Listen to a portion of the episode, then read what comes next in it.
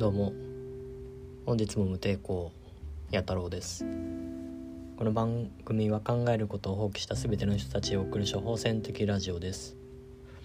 スポンサーは水タバコや喫茶バーク機の提供でお送りします。よろしくお願いします。えー、今回は雑談ということで久々の更新になります。お久しぶりです。えー、最近ですねあの初めてのお客さんが結構西尾の人が多くて「いつからできたんですか?」っていう会話が多いですね。もう1年半ですよって言うと「え全然気づかなかったです」みたいなそういうことが結構あったんでなんかまだまだ気づいてもらえるかなっていう伸びしろを感じています。まあ うんどうですかね。そのお互い相性の合う感じだと嬉しいですね、まあ、僕結構最近またゆるゆるモードになっちゃってゲームしたりとかえワンピース見始めたりとか結構店の中でもあの自由にさせてもらってるんでうん心配ではあります。ゲーム依存症ってやつですかね。あーとあれ。最近あの「ワンピースをもう永遠に見続けてて1話から見始めたんですけどあれいつだったっけな？もう3ヶ月目くらいになる気がするんですけどやっと1000話まで見ました。和の国編。なんかあっという間だったなっていう今となっては思うっすね。であと二十何話しか見れないんで毎日何十話も見てたあの 生活からやっと解放されるというか逆にちょっと寂しくもあり、えー、なんかこれからはあの連載末組になるのかとかアニメ末組になるかなって思うとちょっと寂しいですね。個人的には結構完結した漫画を一気読みするのが好きなんで結構待つんですけど本当はなんだっけな呪術とか鬼滅とかも結構序盤から知ってたけどなんかだんだん人 気になるにつれてなんか追ってかないといけない感じになってなんだろう。引っ張られて見ちゃったりしてるんですけど「鬼滅」は原作で読んだな。最終巻だけ読んでないですけど、うん、ってなるともうこの平成の漫画の中で一番話題になったというかもう僕らの世代ドンピシャの「ワンピースを一気見してでまだ続いてるっていうのはやっぱすごいなって思いました。てかやっぱり面白い。あ結構なめてましたね。なんか人気になりすぎるとなんか敬遠しちゃうことってあるじゃないですか。人気のアニメとか漫画とか映画とか。それで「アナ雪」とかあなんだっけな。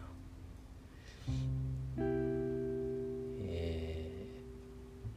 ー、有名な映画とか意外と見てなかったりするんですけどこうなんか忘れた時に みんなが忘れた時に見てなんか一人で盛り上がるっていうのもま結構いいのかなと思います。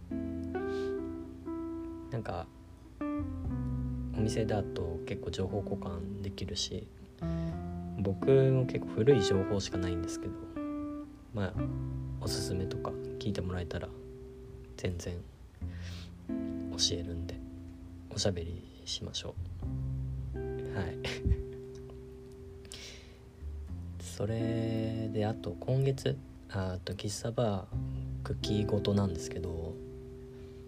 えー、7月31日の日曜日かな。あの名古屋の栄にあるえー、よもぎさんにゲスト出勤させてもらうことになりまして C 社を作るので、まあ、よかったら来てくださいっていう告知を初めに見るの忘れてました。でうちの機材って結構ヨーロッパ式っていうかですねまあ花瓶みたいな。花瓶フラスコ型の花瓶にステムっていう、まあ、パイプが取り付けられるタイプの C 社ででフレーバーの入れ物が、まあ、漆塗りの陶器がすごく多いんですけどうちの場合。よもぎさんはあの C 社大がエジプシャンっていうまあ昔ながらのオールドっていうかクラシックなスタイルで。で確かターキッシュっていう素焼きのボールか、まあ、エイティっていうちょっと小ぶりな陶器のものにえー、まあアルミ貼ってたかな。もうあんま覚えてないけど確かアルミ貼ってマネジメント的なターキッシュリッドみたいな専門用語は 飛び交って聞いてる人わけわかんないかもしれないですけどまあそういううちとは全く全然別のスタイルなんでそのスタイルでいこうかなってちょっと最近練習してたんですけどあの練習しすぎて酸欠とかで結構店を早めに閉めないといけないくらい頭が痛くなったりしてちょっとどうしようかなっていう。感じですね。まあ、本当だったらよもぎさんのとこにある機材を使って C 社出せたら最高だなって思ったんですけど、まあ、せめてうんと上の部分パイプはよもぎさんの使って上はこっち持参で持ってってうちの店に近い味が出せたらなとは思ってますね。ただその C 社本体が変わるだけで結構吸い応えっていうか吸い心地が変わったりするんで、まあ、楽しめるかなっていう感じですかね。うん。まああとフレーバーの取り扱いがまたちょっとうちのタイプとちょっと違っててうちは主にアメリカ系だとかが多いんですけどシロップが多いやつ。シロップ多めのやつが多いんですけどどうやら中東系っていうまたクラシックなフレーバーのタイプを多く取り揃えてるらしいので、まあ、そこどうしよっかなっていうのをちょっと考えてますね。まあ、それは、まあ、うちにも中東系最近結構入れたんで取り揃えた中でちょっと試行錯誤をまああとわずかですけどちょっといろいろやってみようかなって思ってます。うんあああそうそう。あのフレーバーも結構増えましたね。また今月。最近ちょっと届いてうんチョ近で吸った新しいフレーバーは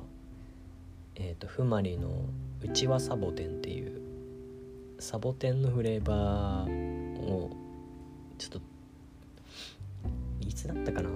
去年くらいになんかお客さんがサボテンのやつありますよって教えてくれて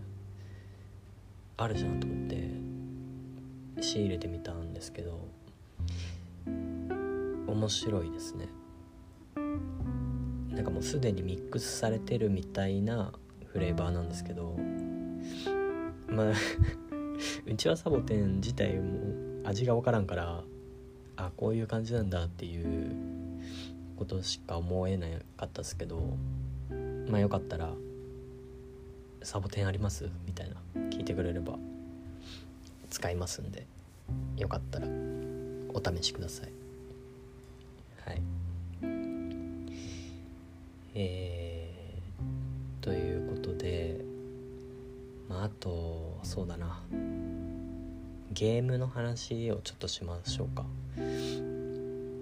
最近また APEX っていう FPS のゲームにハマってる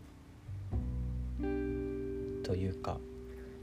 楽しくなってきてるんですよ。でなんでかっていうとそのフルパーティーって言って APEX って3人でやるゲームなんですけど今までずっと一人でやってきてなかなか時間が合う友達とかがいなくて。で3人でやれる時が増えたりしてやっぱわちゃわちゃやってると楽しくてあっという間に 時間が過ぎちゃって、うん、寝る間も惜しんでやっちゃってるんですけど。で最近やってる子のモチベーションが結構高くてですね。あのいつの間にか僕の生徒になってるんですけど。その熱に当てられて僕も結構最近やり始めましたねまた。でどんどんどんどん上手くなってきて最近一緒にやっててもあんまり何て言うんだろう僕が頑張らないとみたいなそういうのがだんだん薄れてきてどんどんどんどん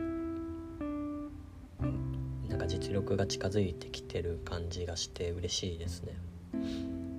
で結構何でもゲームだと思ってて僕は人生もそうだしあの、まあ、恋愛とかね仕事とかも、まあ、正直ゲームだなって思ってる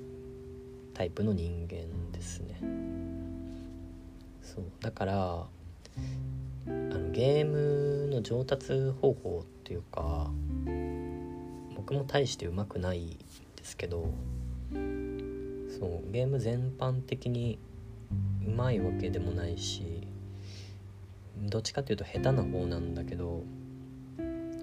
こと APEX に関しては、まあ、人並みよりちょっとは上手くなったのかなっていう自覚が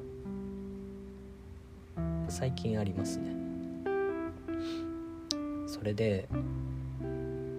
であの特に苦手なゲームだったんですよ APEX っていう銃の撃ち合いバトルロワイヤルゲームみたいな苦手だったんだけどなんで上手くなれたのかなって思ったんだらたらあのやっぱ楽しかったからかな？下手だったけど。下手だったけど楽しかった。で楽しかったのはなんかどんどん自分が上手くなっていくのを感じられたからな気がします。うん。ワクワクしてた。結構僕言うんですけど何に関してもワクワクする方を選んだ方がなんだかいい。なんだかいい気がする。うん。まあ仕事とかね。何でもそうだけど。うん。でたまに何でもこなせるタイプの人とかいるじゃないですか。何でもこなせるタイプの人って、まあ、結構いろんなゲームうまくてやってる気がするんですけど結構いろんなゲームに一つを極めないでなんかちょこちょこやるタイプが多いなっていう感じがあってそのそれは何て言うんだろうなんか上達する過程はやっぱり楽しいんだけどその上達が止まった時に飽きちゃうっていうかそのずっと楽しいっていうのはやっぱりなかなかないかなって思いますね。でそのなんか苦しい時をちょっと何て言うんだろうな歯食いしばってやれって壁突き抜けたらまたちょっと違う世界が見える気がしましたエーペックスをちょっと歯食いしばりながら頑張った結果なんで、まあ、苦手なことも、まあ、ある程度やれば人並み以上にはなれるなっていう、まあ、実験を兼ねて僕が仕事してない時にあの必死こいてやってたわけですね。うん、やっぱり仕事今の仕事もそうなんですけど楽しいんですけどだんだんマンネリ化してきたりして似たようなことが続くとどうしてもなんか飽きるっていう感覚がやっぱりどんなことしててもあるなって思いますね。C 社屋っていうのはすごく僕にとって楽しい仕事だし面白いしなんか奥が深すぎてもうもがきながら いろんな人の知恵だとかいろんなお店に刺激を受けてまあ今もそんなに飽きることなくやり続けられてるんですけど、まあ、普通の仕事だった時になかなかこのこのモチベーションを保ち続けるの難しいなっていう気はしましたうん。特に工場っていう仕事工場の LINE の仕事を10年以上やってたんでモチベーションなんかなくて なんで俺はこんなことをしているんだろうかみたいなこんな天気のいい日なのになぜこんな屋内で、えー、汚くて暑くて冷たくて痛いことをやっているんだろうかみたいなあったりしましたね。というかほとんどそれが9割くらいであとの1割楽しいことがあってっていう感じでした。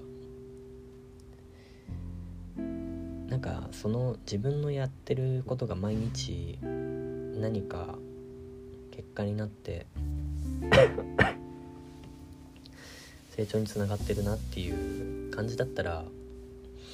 なんか続けられてたら気はするんですけど僕の場合は結構不安が大きかったですね。このままやり続けて自分に何が残るんだろうみたいな。そんな そんな不安と戦って結局、まあ、やめちゃった感じですね。っていうまあ昔話をちょっと織り交ぜてみましたけどそう、ね、楽しくワクワクし続けられるためにこれからもちょっといろいろ挑戦しないといけないというか刺激もらったり与えられるお店になれたらいいなと、うん、感じております。特に最近。あそれであの今週の7月あ来週か。来週7月15からかな。151617に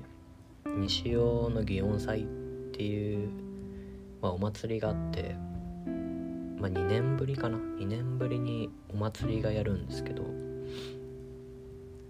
僕はもう高校出たら西尾離れちゃったんでもう本当に久しぶりの西尾のお祭りっていう感じなんですけどちょっとどうなるか読めないですね。当日。人が来るのか来ないのか。でもねうん本当にどんな人が来るのか分かんないんでちょっとワクワクしつつも不安ではあったりして、うんまあ、どっちかっていうと楽しみですね。それでなんか外で C 社できる席とか作れんかなとかちょっと考えてます。アウトドア用の椅子を何個か置いてでその C 社を、まあ、外外で吸う C 社祭りを見ながら吸える、まあ、場所ではあるんでその祭りのどんちゃん騒ぎの